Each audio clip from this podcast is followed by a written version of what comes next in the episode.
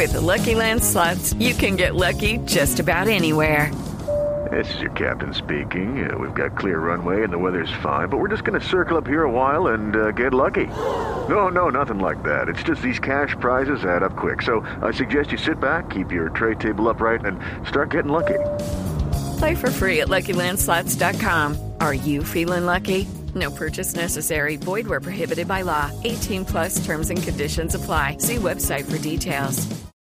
Son las 8 de la noche. Aquí comienza Mesa Blue con Vanessa de la Torre. Parce, venga, yo le digo una cosa, hermano. Esto es un vallenato. Ay, hombre. Se fue la plata y quedó la pena por tanta rumba para olvidarte. Ya no hay manera de consolarme si no me dejas enamorarte. Ya no hay manera de consolarme si no me dejas enamorarte. Y ese besito que me diste en la boca. ay, Son las 8 en punto. Esto que están escuchando ustedes es La Plata, que seguramente lo han oído durante todo el día. Es la nueva canción de Juanes. Y es él, nuestro invitado de hoy en este programa, numeral Juanes en Mesa Blue. Bienvenido, Juanes. Hola, Vane, ¿cómo estás? Encantado de saludarte a vos y a toda la gente de Mesa Blue. Bueno, y arrancó a sonar La Plata. Así es, sí, muy contento con este lanzamiento. Y bueno, pues es un trabajo que hicimos con mucho amor. Fue producido por Andrés Torres y por Mauricio Rengifo y la canción que va para el vallenato como un homenaje muy sincero pues de, de mi parte a este género musical que tanto me gusta y, y bueno, me, me vine con la plata, que estamos listos para la parranda. Pero eso es como un vallenato con camisa negra, como medio rockerito, ¿qué es? Sí, sí, sí, total. Es un vallenato que tiene un poquitico del elemento de la huasca y que tiene también, digamos, el, el- el- más esa reminiscencia del vallenato antiguo, tradicional, que el que no tenía acordeón, sino que se hacía más que todo con la guitarra. Y bueno, ese fue como un poquito el, el punto de partida cuando comenzamos a hacer la canción y, y a producirla pues en, ese- en esa dirección. Juanes, el 20 de diciembre usted nos sorprendió con ese video tan colombiano, con chiva, pero La Plata tiene acordeón, caja y guacharaca. Sí, bueno, la canción, bueno, la canción no tiene acordeón, es una canción, digamos, hecha más tradicional, como el vallenato tradicional que se hacía con guitarras, pero obviamente tiene los elementos más contemporáneos de la música y pues la canción es una parranda, porque básicamente es la historia de un, de un, de un tipo que está súper enamorado y que se emparrandó y gastó toda su plata pues tratando de conquistar a la chica y al final no pudo y en fin, es lo que a muchos nos ha pasado a veces en, en- en nuestra vida y es eh, una canción supremamente divertida, muy, muy divertida, muy alegre. Juanes, ¿en, en, en qué momento de, de tu carrera y de tu vida te, te toma esta canción? Pues para mí, hermano, yo sinceramente me siento en un momento muy pleno, de mucha alegría, de mucha tranquilidad, de, de que estoy haciendo las cosas a mi, a mi manera y en mis tiempos. Y eso me hace sentir muy muy seguro de lo que estoy haciendo, ¿no? Entonces, yo creo que es el mejor momento, sinceramente, para mí. El presente es el único que tengo y la verdad que es el, el- el- lo más importante en este, en, este, en este- en este- en este instante de mi vida, pues es cómo me siento y cómo estoy disfrutando la música y cómo estoy disfrutando de cantar y de tocar la guitarra y de, de, mi, y de, y de y de mi persona también, porque uno también tiene que aceptarse y, y al final eso es lo que pasa, ¿no? Está Juanes, en, en- un poco siguiendo lo que preguntaba Octavio, ¿en qué momento de la vida? ¿Un momento de creatividad? ¿Está en un momento de exposición, de talento, de qué? Sí, para mí es un momento de creatividad. Digamos que tuve un tiempo en el que no, no quería escribir, estaba muy saturado, muy cansado, como que no me, se, se me ocurría nada y ahorita estoy otra vez en un momento de creatividad muy chévere, que de hecho este año pasado pues estuve trabajando mucho todo el año, tanto en conciertos como en la parte creativa, o sea, haciendo canciones y ya tengo mi disco nuevo prácticamente terminado, así que en algún momento de este año lo, lo voy a sacar. Pues primero voy sacando canción por canción, ya salió para adentro el año pasado, sale La Plata. Y la idea es sacar más canciones en, en- en los próximos meses y que en algún momento de este semestre, primero o segundo del año, pues eh, sacar el álbum entero. Pero Des- sí, en un momento de creatividad y de mucho, de mucho disfrute de lo que hago. Después de La Plata, ¿qué sigue? Después de La Plata siguen yo creo que otras, otras dos canciones más. Eh, tengo como 13, 15 canciones y vamos a, a escoger a ver cuáles salen, pero la idea es sacar un, un par de canciones más y después el álbum, en algún momento del año. ¿Cuántas canciones trae el álbum? Bueno, en este momento habría por ahí 17 canciones para escoger. La verdad ¿Y que uno no escoge si- qué, si las 10, 17 8? enteras- Por ahí sí, por ahí unos 10 o no, 8 no, creo que 10 Bien. sería como el número ideal para, para este nuevo álbum. Juanes, ¿de qué depende el que uno esté en un momento de creatividad en la vida? ¿Eso de qué depende? Eh, ¿En que uno esté en un momento que, perdón? De creatividad, como nos dices que estás ahora creativo y a diferencia claro. de otros tiempos en los que no estabas depende. escribiendo tanto. Depende de muchos factores, eh, Vane. Yo pienso que sobre todo pues del estado de ánimo, de cómo te sientas vos con, con vos mismo y a tu alrededor, lo que esté pasando, cómo te influye. Eh, yo diría que tuve como muchos años de, mucho trabajo, de mucho trabajo y, de, de mucha parte, digamos, dedicado a componer canciones y de repente se puede cansar un poco de eso.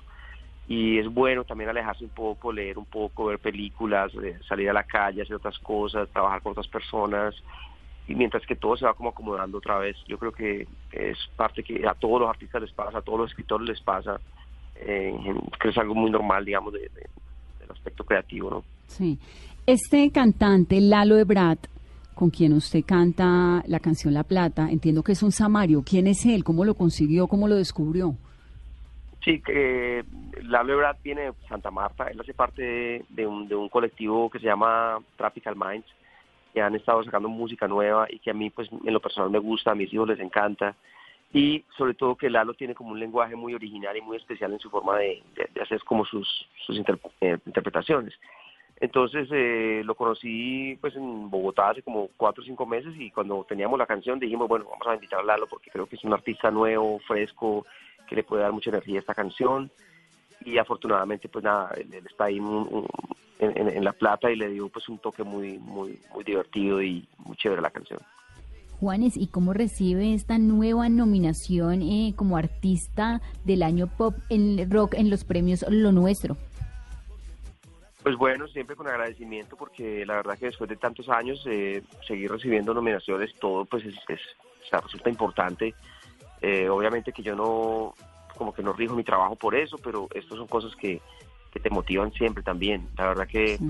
he recibido tantos premios y tantas cosas en el, en el- en el pasado que, que me siento muy agradecido y siento que antes es más de lo que cualquier, cualquier artista puede necesitar. O sea, yo para mí es concentrado ahorita en hacer mi música y en hacer mis canciones lo más lo mejor que yo pueda y disfr- disfrutar al máximo del momento.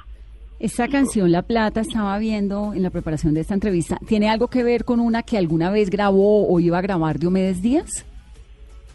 Eh, yo no, no, no tiene nada que ver, no, esta canción es totalmente original. Yo la compuse, como te comenté, con, con Andrés y con Mauricio y es más bien inspirada pues en ese, en ese vallenato tradicional, pero no tiene nada que ver con... Ah. Hay una canción de Diomedes, hay una canción de Diomedes que se llama La Plata, eso sí. Bueno, pues Juanes, ¿y viene a Colombia bastante? ¿Va a venir a la promoción? ¿Lo vamos a ver por Sí. acá? Claro que sí, claro que sí. Estuve de hecho en diciembre grabando el video en Medellín eh, y ahorita bueno en la promoción obviamente estaré estaré en Colombia, claro que sí. Y ojalá tocando pues que es lo que más lo que más disfruto. Eh, estamos, estaremos en varios festivales también por Latinoamérica, en el Lollapalooza en Chile, en el en el, el festival este del rock el mexicano, el mexicano Sí. que se hace en el DF que es gigante, el Vive Latino, perdón, el Vive Latino Latino. el Battle Rock que se hace en California, en fin, vamos a estar tocando por todo lado y, y al mismo tiempo pues haciendo promoción. Y acá estuvo en un concierto que fue maravilloso, ¿no? Ah, sí, ese concepto me encantó. Yo, la verdad, estoy muy agradecido con toda la gente de Bogotá que fue al show y en Medellín también, pero fue, fue un, fue un show muy, muy especial. Eh, a finales del año pasado y este comienzo ha sido como una cosa así como de reencuentro emocional bonito con los fans, un poco. Para mí siempre, sí, para mí siempre vale porque imagínate, pues es, es lo que es lo que hace que mi música y mi carrera exista. Entonces yo siempre vivo muy agradecido con todos los fans y cada que yo voy a sacar una canción, siempre los, los fans están ahí firmes conmigo y eso lo agradezco demasiado. Vamos a hacer una pausa muy corta para comerciales y al volver, la historia de Juanes, la vida, toda esa historia, ese personaje que hay detrás de un gran artista colombiano que muy pocos conocen. Ya volvemos a Mesa Blue. De Colombia para el mundo, papá. Ay, compadre. Ay, compadre Lalo. Oye, Vallenato 2000 Terrify.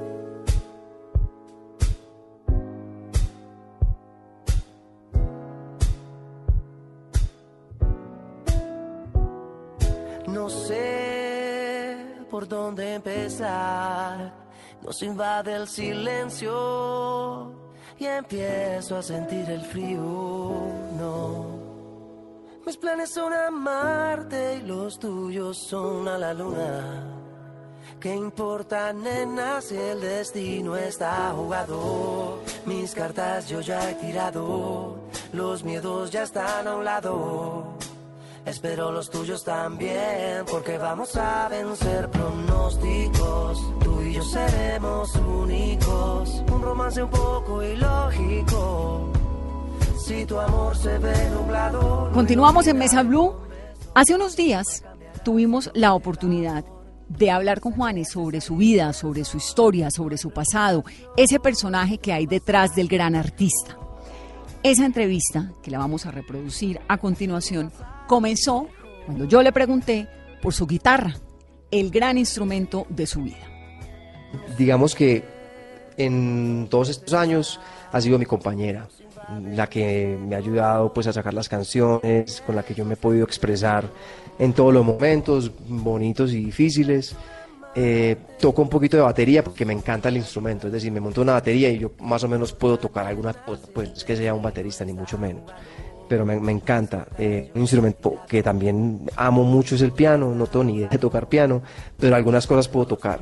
Eh, y bueno, pero la guitarra sí es como el, el más Como el importante. común denominador. Y el, y canto, porque Y- el canto es otro instrumento. ¿Y flauta en algún momento Y estaba como la trompeta al principio.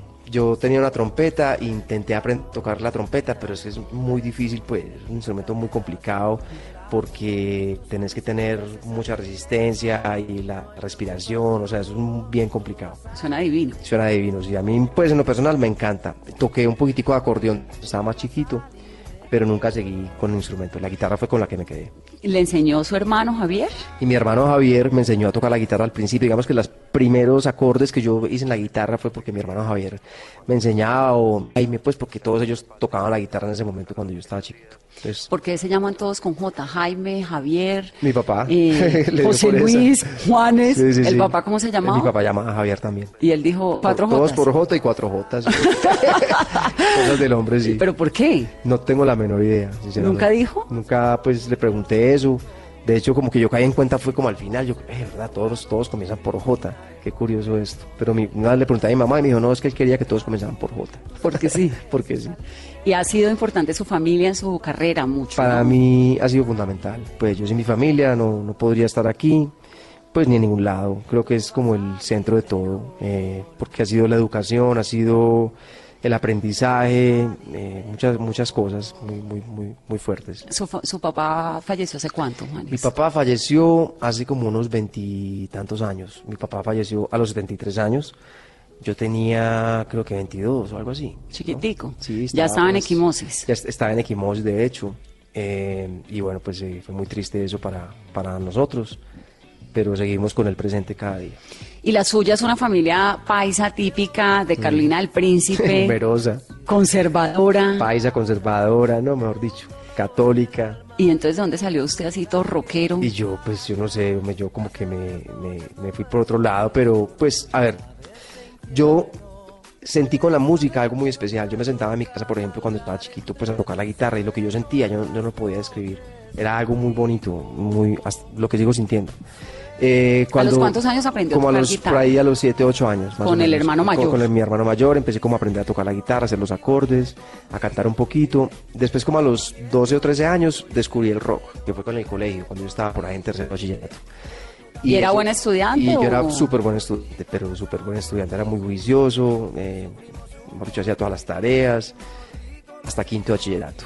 Quinto bachillerato, perdí cinco materias, fue un desastre, me echaron del colegio. ¿Por? Porque yo me dediqué a ensayar con mi grupo, con Equimosis en ese entonces. A mí se me olvidó pues que existía el mundo. Yo me dediqué a la música, pero como un loco. O sea, yo decía, yo no tenía cabeza para nada más.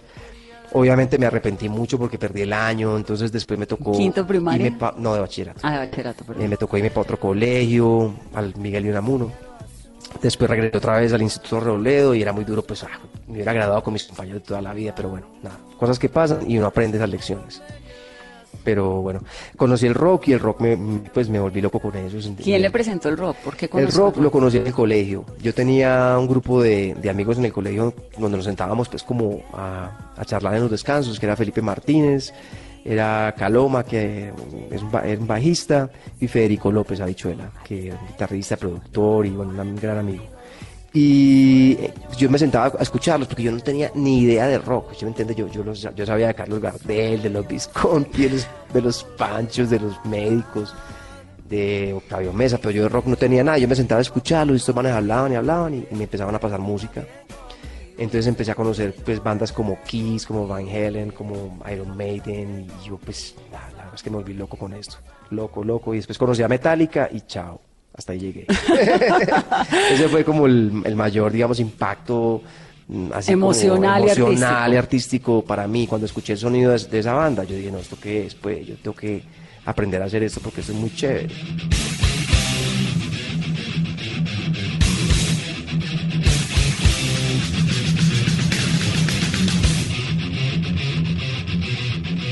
Ya después Metallica, en los 80s, empezaron a usar un- una técnica en la guitarra eléctrica que se llama sordina, que, que tú tocas la guitarra eléctrica pero pones la- esta parte de la palma de la mano sobre las cuerdas, entonces te da un sonido particular que es el sonido de, digamos, como de ese, de ese sonido de Metallica, pues una forma distinta de tocar la guitarra que comenzó más por bandas como Metallica, como Anthrax, eh, como Slayer, y a mí eso me, me- me- me encantó, sinceramente. Bueno, y entonces llega Metallica, arranca como esa pasión y esa fascinación por el rock, y a- en ese momento estaba con Y Equimosis. en ese momento no, en ese momento entonces eh, me consigo una guitarra eléctrica, dejo, digamos que, no a un lado, pero dejo a un lado la, la guitarra acústica y la música popular y empiezo a meterme con la, con, pues como cómo aprender a tocar una guitarra eléctrica. ¿Quién le enseñó? Y me enseñó Andrés García, que fue quien terminó siendo el bajista de Equimosis.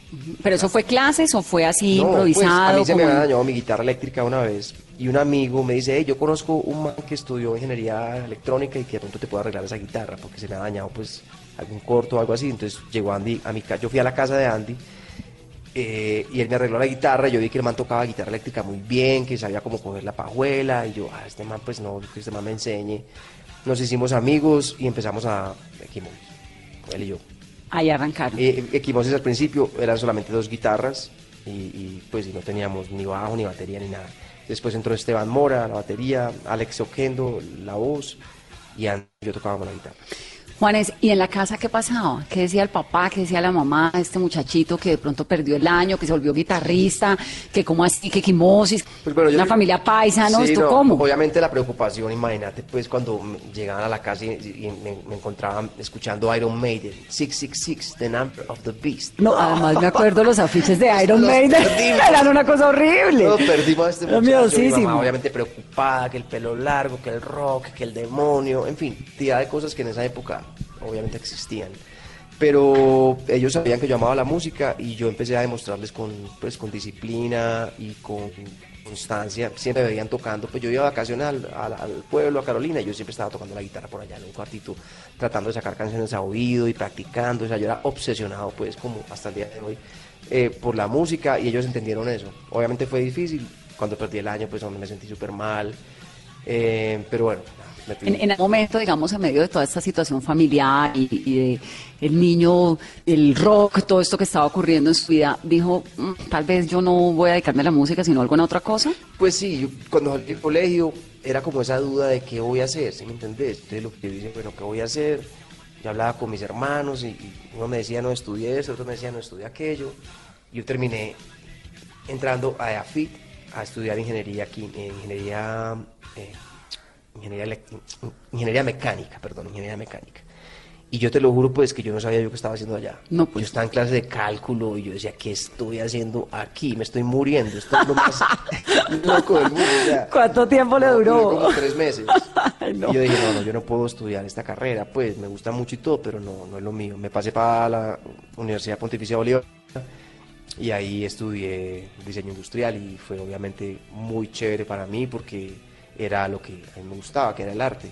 Todos los procesos, digamos, creativos y en la universidad lo, lo que a- aprendí ahí pues se aplica a la música hoy en día y, y a todo. Entonces fue muy chévere ese, ese- Hice la carrera y paralelamente con la carrera pues siempre estuve con equimosis y con equimosis. todo Y Equimosis fue una cosa, yo me acuerdo cuando yo estaba en la universidad que Equimosis se presentaba en la media torta. y esto era, no, mejor dicho, no había clase que le pudiera, ni profesor Bravo que le guerreara a ir uno al concierto de Equimosis. Sí, qué pena, qué pena. Y todo esto, esta, este, esta, fa- esta fama y esta fascinación y esta locura que causó Equimosis, ¿a usted lo cogió por sorpresa? Sí, total, pues yo creo que nosotros no teníamos ni idea de lo que estaba pasando, pues era muy raro, además era muy raro porque nosotros primero empezamos haciendo metal, pues muy pesado, el primer disco de Quimosis era muy pesado, luego después al segundo disco que se llama Ciudad Pacífico, empezamos como a buscar elementos más latinos y arriesgarnos con diferentes, eh, digamos, mezclas y fusiones y, y no sé, era, era como una experimentación constante, pero nos fuimos, nos fuimos yendo poco a poco y fuimos teniendo nuestro público y fue una época súper chévere. obviamente. ¿Usted cuántos años tenía cuando Equimosis? Eh, cuando Equimosis comenzó tenía 15 años. Muy chiquito. Sí, claro, yo comencé Claro. guerreándola desde los 14, 15 años más o menos. ¿Y la fama dura de Equimosis llegó cuando usted tenía cuántos? ¿Como 18, por ahí Eh, 19? Pues mira, en el año 93 fue cuando la canción solo, digamos, fue estuvo en la radio muy pegada y fue canción del año en varias emisoras. ¿Cuál era Solo? Una balada. Estoy solo, pienso que solo puedo ver allá. En fin, épocas. Y, y yo cantaba así como casi gritado. Es imposible. Es imposible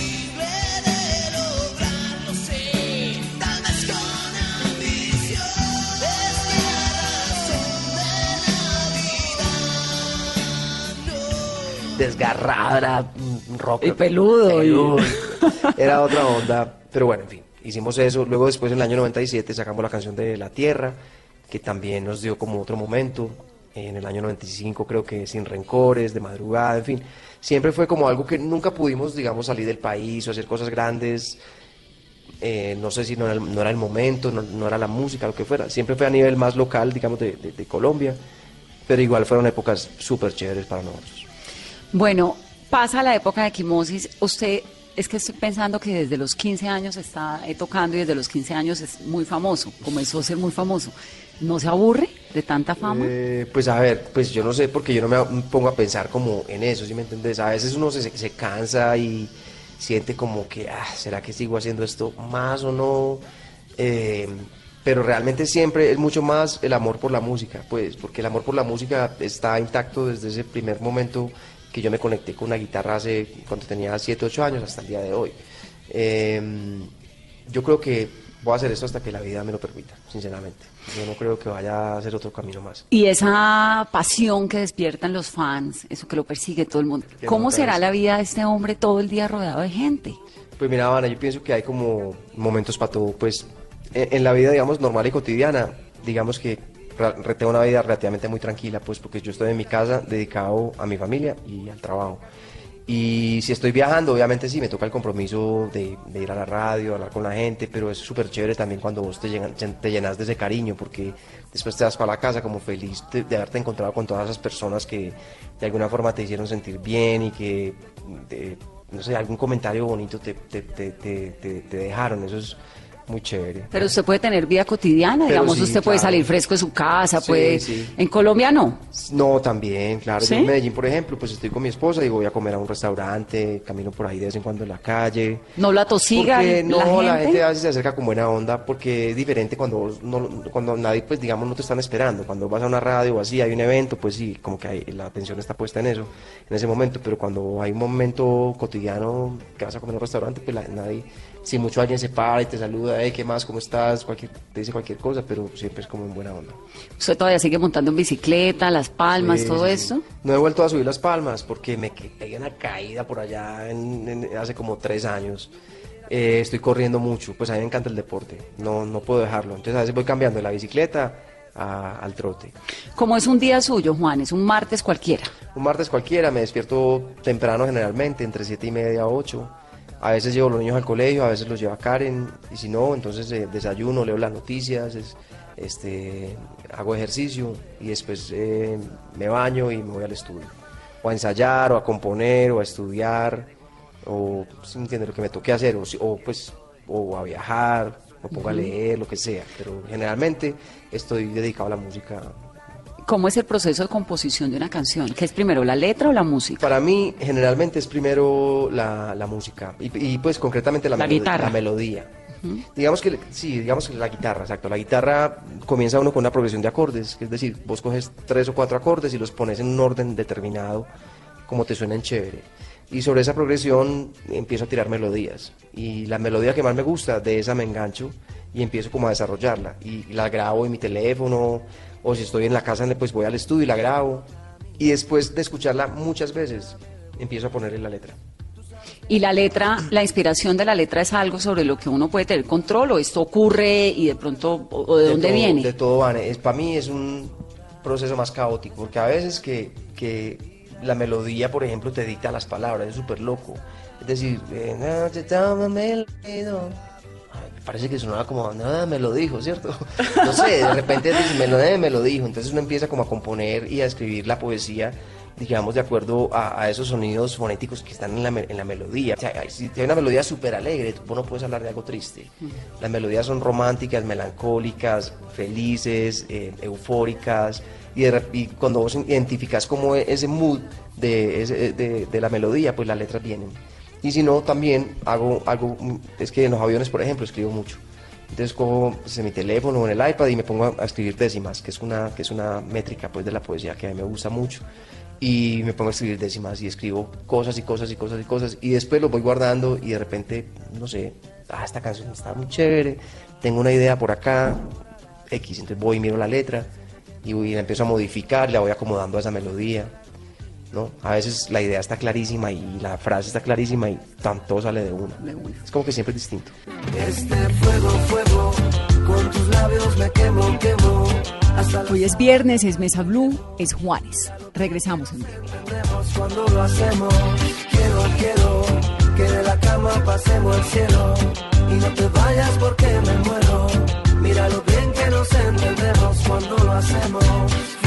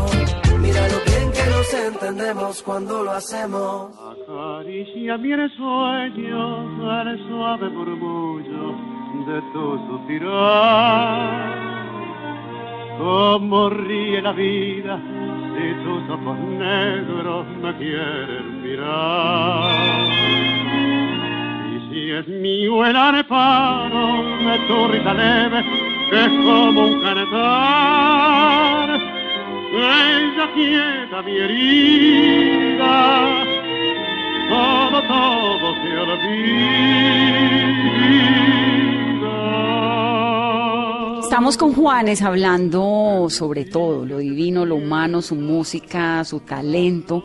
Y esto se llama El día que me quieras de Carlos Gardel. Esto era cuando se estaba chiquito, por allá en Cuando Antioquia. estaba chiquito, sí. Yo estaba en la casa, nosotros vivíamos en el centro de Medellín, en la Argentina con el palo, se llamaba, el- las calles que se cruzaban, y ahí justo vivíamos en una casa donde pues prácticamente crecimos. Y ahí había una, una un tocadiscos y había como una caja, como una especie como de, de caja de madera llena de LPs, de vinilos. Ya están todos los vinilos de Gardel, de todos los Visconti, los chalchaleros, hasta música africana había ahí. Y Octavio Mesa, Y Octavio obviamente. Mesa, claro. Octavio Mesa, porque es que es tan importante en su vida. Mira, Octavio. Mesa es importante porque siempre que nosotros nos íbamos para, la finca, pues para Carolina del Príncipe, siempre que se partaban mis hermanos o que había pues alguna parranda en el pueblo, siempre ponían la música de Octavio. Entonces, como que crecimos escuchando la música de Octavio Mesa y yo un día hasta pensé, "Ve, ¿será que Octavio ya se murió? Pues yo, no sé ni, ni a dónde es Octavio. Y de repente me encuentro a Octavio Mesa en un hotel en Medellín, en el Hotel Dan Carton. Yo no lo podía creer ese día, pues cuando yo conocí a Octavio. Yo estaba súper emocionado. Él no entendía ni lo que yo le estaba diciendo, porque realmente crecí con su música y me, hizo reír tanto, yo me aprendía sus canciones, me parecía genial ese- este tipo. Me, entusiasmé tanto con el encuentro con Octavio que conseguimos al final que Universal Music le hiciera un disco, que lo produjo Toby Hernández, que es un productor mexicano, y Fernando Tobón, que es acá colombiano. Y el maestro se murió. Eso fue muy triste. Eh, grabamos el disco, lo mezclamos y a los dos meses él se murió. Ay, no puede ser, no alcanzó a vivir la gloria del disco. Yo, yo le, ¿Pero yo- salió el yo me disco? fui- yo me fui con Toby, con Fernando Tobón, fuimos a la clínica a presentar el disco en una grabadora al maestro. O sea, fue la cosa más, pues, muy triste para nosotros, al mismo tiempo, obviamente, pues muy bonito que finalmente sí, se hizo este álbum, álbum, se editó, creo, eh, y, y quedó muy chévere. Son unas versiones de música huasca, pero más, con más electrónica la cosa, tiene, tiene su viaje muy, muy chévere. Pero el disco alcanzó a salir. Yo creo que sí, alcanzó a salir aquí en Colombia con Universal Music. Hombres estar jornaleando la voy a Bueno, Juanes, su hermana Luz Cecilia, ¿hace cuántos años está en coma? Hace 24, casi ya, ya para 25. ¿Y por qué? ¿Qué le pasó? Mi hermana Luce tuvo un parto que se complicó. Eh, aquello fue en la clínica Soma. Nosotros vivíamos dos cuadras al, al lado de la clínica. Y yo recuerdo que yo estaba en mi casa y simplemente la llamada de mi hermano alguno de mis hermanos que necesitamos sangre negativo urgente. Yo salí corriendo para el hospital, no, no entendía qué estaba pasando. Y lo que pasó fue que tuvo, tuvo a, la- a nuestra sobrina, pues a Mariana. Inmediatamente eh, nació Mariana, a los cinco minutos le dio una hemorragia interna y quedó en coma. Y desde ese día hasta hoy. Pero ella está con respirador artificial, ella con todo ella eso. vitalmente está perfecta. Independiente. Eh, eh, independiente, ella está en casa de mi mamá. eh, ahí la cuida pues mi mamá, mi tía, mi hermana, obviamente las enfermeras que tienen que estar ahí. Y, y vitalmente está bien, pero perdió totalmente la conciencia. No, no Sí. sabemos nada, mejor dicho. ¿Y Mariana, su hija? Y Mariana tiene pues 24 años hoy en día y pues es- ha sido, mejor dicho, la víctima de todo lo que le ha pasado. Ha sido muy duro para ella, no sé, inconcebible a veces eh, ponerme sus zapatos y entender cómo ella puede, eh, digamos, como entender esto. Ella a ve- a veces va a la casa, se sienta, se sienta en la, en la cama de, de mi hermana y se pone a llorar. Pues, ¿qué más va a hacer? ¿Y ustedes en la familia tienen la esperanza de que algún día tu hermana se despierte? ¿O esa esperanza, digamos, clínicamente está perdida? Pues clínicamente es muy difícil. Obviamente eh, mi mamá pues guarda la esperanza y uno pues entiende, de alguna forma también lo entiende, pero, pero es difícil, es difícil, es un tema bastante difícil para nosotros. Por supuesto. Juanes, en su vida han pasado una cantidad de cosas emocionantes. Bueno, lo de quimosis que nos comentó en el primer segmento fue muy emocionante, estaba muy chiquito. Luego se va a Estados Unidos, vuelve, va, digamos, ha llegado muy lejos en la vida, pero ha sido un tipo que ha luchado, que ha hecho cosas duras, que ha guerreado bastante. ¿Cómo está hoy en día? Cuando usted mira hacia atrás su vida, dice, esto fue un acierto, esto fue un error, ¿qué encuentra? Cuando yo miro hacia atrás me siento súper orgulloso de lo que, de lo que, digamos, de haber tenido la fortaleza de haber hecho todo lo que he podido hacer. Eh, han sido momentos de gloria, de mucha alegría, momentos también súper difíciles y de fracasos, que no diría fracasos necesariamente, pero momentos más oscuros, ¿me ¿entendés? Eh, he entendido que la vida te- es eso, la vida es, la vida es un aprendizaje constante, eh, pero hoy me siento súper orgulloso de, de- de todo lo que he podido vivir, he podido hacer y sobre todo me siento orgulloso del, del presente, este momento que, que no existiría sin todo el cúmulo, todas las cosas que me han, que me han afectado en esta vida de una manera o de la otra. ¿Usted aprendió inglés en diccionario en Estados Unidos? Sí, yo aprendí diccionario. ¿Cómo en- fue en- eso? Mira, yo estaba en Los Ángeles en el año 97 y yo pues estaba realmente muy limitado pues económicamente, no tenía pues como pagar una escuela o, o así, entonces yo me iba para una librería que se llama, ah, se me olvida, eh, ah, se me olvida el nombre ahorita, bueno, en fin. Borders. Borders, creo, Books and Novels o no sé qué, algo así. Y yo me metía, digamos, en, en la mañana y buscaba un diccionario de, de inglés-español y sacaba ese libro de ahí y me sentaba prácticamente todo el día en la, en la librería. Yo estudiaba y, pon- y donde terminaba, digamos, el día porque ya estaba cansado de estudiar, yo solo ahí tratando de aprender, pues ponía un papelito y lo marcaba esa hoja, volvía a poner el libro en el estante y al otro día llegaba a buscar el libro, abría el libro y encontraba el Con la esperanza de que nadie lo hubiera comprado. Pues exacto, de que nadie lo hubiera tocado y efectivamente yo encontré, yo decía, yo soy muy de buenas, hombre, ¿qué es esto? Y así me, y así me puse las pilas, veía televisión con closed caption todo el tiempo para poder eh, asociar la, el sonido con, con la acción, digamos, de las personas y pues la necesidad tiene, tiene cara de perro, como dicen por ahí, entonces uno a la fuerza pues aprendiendo, ¿sí me entendés? Eh, todavía me falta demasiado, pero hoy en día sí pues puedo sostener una conversación en inglés, puedo cantar, en, puedo inglés. cantar en inglés, Claro. en fin, pues me defiendo más en una entrevista, cosas así.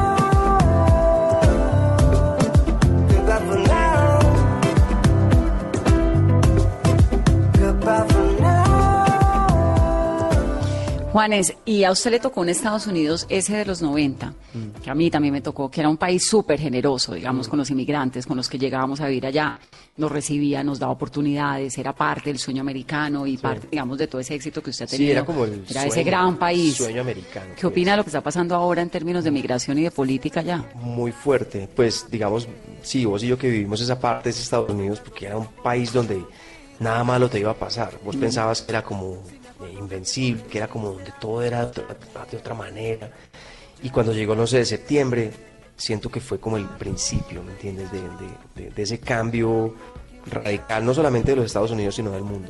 Sí. Eh, para mí el, el 11 de septiembre marcó un- o sea, una- una- el terrorismo de un nivel muy fuerte, muy, muy, muy brutal. Y hasta el día de hoy, todo, y todo lo que está pasando hoy es consecuencia de, de ese 9 de septiembre. Y obviamente el 9 de septiembre es consecuencia, 11 de oh, septiembre perdón, del 11 de 2001. septiembre es consecuencia de, de todo lo que en el pasado también Estados Unidos tuvo que haber vivido o hecho eh, en otros lugares, ¿me entiendes? Porque eso no es, pues, no viene de la nada. Eh, entonces, pues sí, es un cambio muy fuerte de tener al nuevo presidente con, con las nuevas políticas de inmigración y, y más allá de eso, como con, con un lenguaje que, que es, que es fuerte. Sí, que entristece es profundamente raro, a los inmigrantes, a los que todavía creemos que esa es una tremenda nación que nos Sí, recibió bonito. Sí, es, es, es muy fuerte, sinceramente. Juanes, usted es cantante, pero usted es activista. A mí siempre, digamos, me da la sensación que digo, bueno, Qué Juanes es emoción, nuestro bono. Qué emoción, qué emoción ver a YouTube. Eso es- yo lo recomiendo que vayan, por favor, todos. Yo tuve la oportunidad de ver a YouTube en Holanda cuando estaban haciendo la gira de eh, Dismantle and Atomic Bomb, ese álbum. Uf, yo es lloraba. impresionante. No, es una locura. Sí, y el tipo canta, pero también habla y da unos mensajes impresionantes contra la pobreza, como, eh, a favor de la Canta- igualdad, y canta como Bono los canta dioses. demasiado, ¿sí me entendés? Bono canta demasiado. Y ese disco de, de Joshua Tree, que es el que están haciendo el homenaje, es un discazo, pues. Usted es, creo que el único eh, artista colombiano de renombre internacional, obviamente, digamos, con esta fama, que se mete en temas espinosos, migración, el proceso de paz, tiene la Fundación Misagre para apoyar a las personas víctimas de minas antipersona. Todo eso le ha significado muchos aplausos, pero también muchas críticas a este señor porque no se dedica a cantar y punto. ¿Dónde está la línea divisoria entre el artista y el activista? Sí, es una línea muy delicada, pues yo pienso que esa línea a veces se ha perdido y he terminado eh, siendo víctima, digamos, de muchos ataques de, de todo lado y eso es como lo triste que yo encuentro eh, en esta parte, en la política, donde nunca ganas, nunca jamás. Eh, divide a los países, divide las familias, siempre hay alguien que va a querer hacerte daño, siempre va a haber alguien, alguien que va a querer eh, sacar provecho de, de- de algo. Entonces es muy duro, eh, porque realmente lo que siem- siempre he querido ver es como la parte humana de todo lo que acá vivimos y, y querer aportar de alguna manera a través de la Fundación Mi Sangre o a través de los conciertos de Paz Sin Fronteras.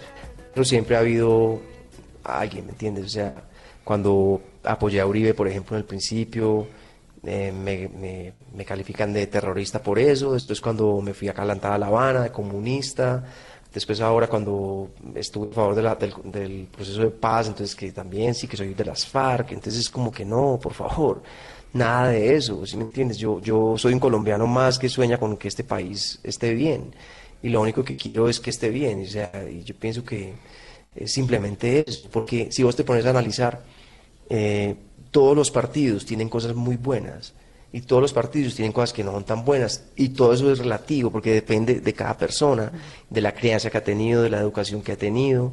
Entonces, no casarse con un solo estilo de vida o una ideología es como muy fuerte. Eso es lo que yo siento. Entonces, yo, yo escucho a Iván Duque hablando, por ejemplo, tiene cosas muy chéveres que, que, él- que él habla. Eh, Claudia López, por ejemplo, muy chévere. Fajardo, muy chévere. Entonces, ¿cuál, cuál de todos es bueno o es malo? No sé.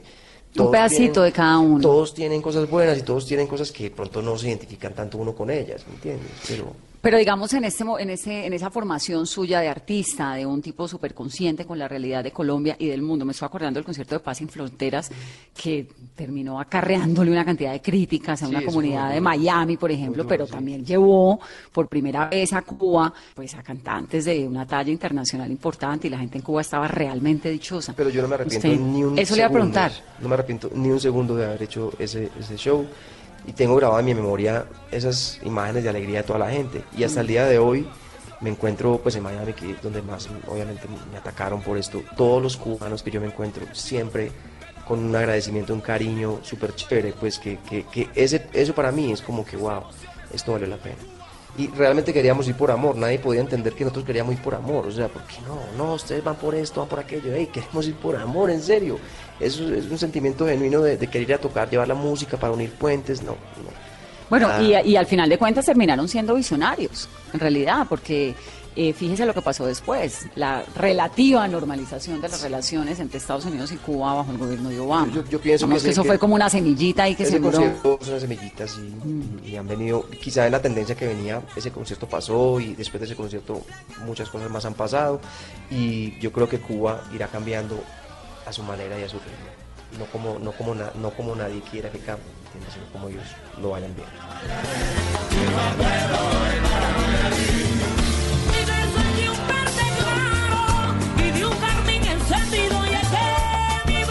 Juanes, ¿por qué no se ha casado?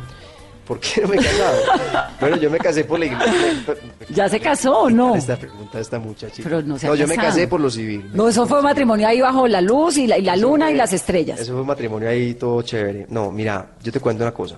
Yo creo que yo vengo de una familia católica y Karen también. Nosotros hemos respetado mucho pues las costumbres católicas y todo, pero en este caso el matrimonio pues realmente no necesariamente, ¿me entiendes? Yo pienso que yo siempre le digo a Karen pues como molestando, como de cuando lleguemos por ahí 40 años de matrimonio, nos casamos pues. Es pa' que, es que si uno se casa se le daña el Es que si matrimonio. uno se casa, sí, si uno se casa se le daña el matrimonio. Eso es lo que yo he pensado toda la vida. que no, no casarse y vivir ahí bien chévere y después al final cuando lleve mucho tiempo pues celebremos entonces esto con una fiesta de matrimonio, no sé qué. ¿Cuánto a lleva mí, con a mí Karen? eso, a mí ese tema de que hasta que la muerte los separe, ¡pah! yo siento eso como una como un lapidazo. No, le da uno repelús, A mí me ¿sí me entendés? Y yo pienso que el amor es más grande que cualquier cosa de esas. Vos te puedes quedar como vos quieras, pero al final el compromiso es personal con la otra persona. Nosotros tenemos nuestros tres hijos que amamos, pues, y de ahí, mejor dicho, eso es gigante. Lo, lo demás son, sí, sí, quizá un compromiso social o, no sé, pues, yo respeto igual todo, todo, porque es como la gente lo maneja, pero en nuestro caso, pues, nada, nosotros vivimos felices. Pero usted cuánto lleva con Karen? Con Martínez? Karen, yo creo que vamos a, la conocí en el año 2001. Una cantidad. Sí, y tenemos nuestros tres hijos que son nuestra vida. Y embolató el matrimonio. Y el, el matrimonio por ahora está, está como que ahí, no, en estos días llegó Dante o no sé, uno de los tres nos dijo, hey, papi, ¿y ustedes por qué no se casan las fotos? Y como que Karen y yo nos miramos como que, hey, nos va a tocar. De pronto hacemos, pero no, no, no por la iglesia, sino una fiesta bien chévere. O sea, tampoco. Simbólica, simbólica, sí, simbólica, pues yo respeto las religiones, respeto obviamente la católica, porque de ahí vengo yo y ha sido un proceso, pero yo en este momento de mi vida tengo una, una- un concepto más personal de lo que es Dios y de lo que es ser espiritual. Y tiene esos hijos tan divinos. Al chiquito lo hemos visto por ahí en redes. es- está cantando Sí, también. el pelado le encanta cantar, es súper afinado, tiene súper carácter para cantar. Es un personaje total. ¿Y usted Es le como tu enseña? hija, como tu hija Bueno. periodista. No entremos en mi hija, por favor. Sí. No, no, no, es, es- es un personaje muy, muy especial el Dante, le encanta cantar y mis niñas tocan muy bien el piano. Lo que pasa es que cuando las voy a grabar, no, no me dejan.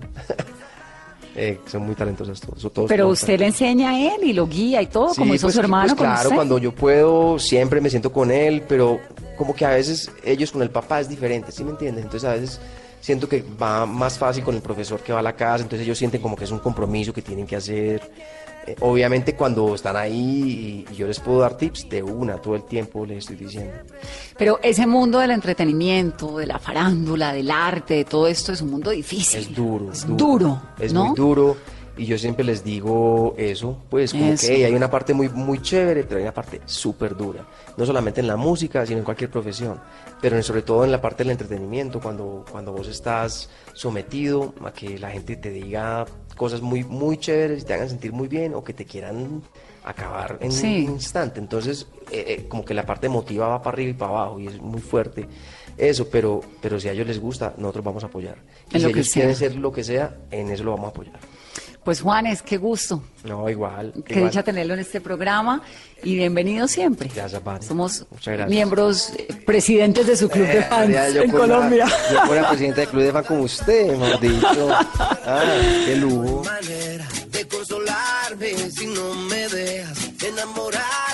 Terminamos Mesa Blue con Juanes hoy, en esta edición especial a propósito del lanzamiento de La Plata, su nueva canción. Que tengan un muy feliz fin de semana. El domingo a las 2 de la tarde, otra Mesa. Si yo por vos me muero, si yo te quiero con el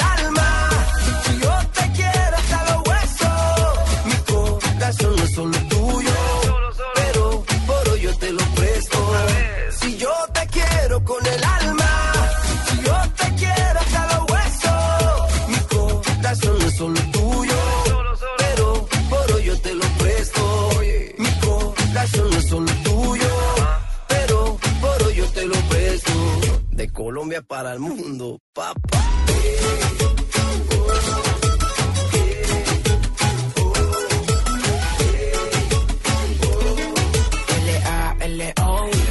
Saco un rato Raro, caro y no barato. Por ti rescato un gato Vomito flow en un plato. Tú tienes algo Kardashian Y yo tengo algo de mulato. Y tengo de superhéroe Lo que Juana de vallenato Ahí, nada más Que quieren las mujeres. Ahí, nada más Un movimiento plebe Ahí, nada más Y tomen pa' que lleve Tengo de superhéroe Lo que Juana de vallenato Ahí, nada más Que quieren las mujeres. Ahí, nada más Un movimiento plebe Ahí, pa' que lleve. Si yo te quiero con el alma,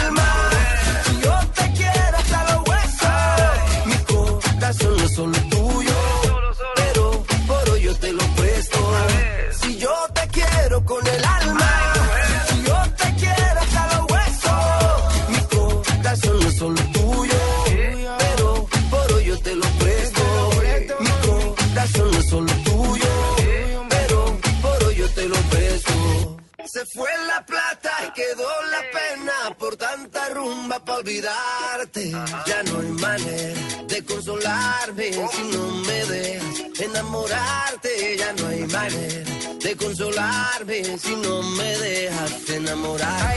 Si yo te quiero con el alma,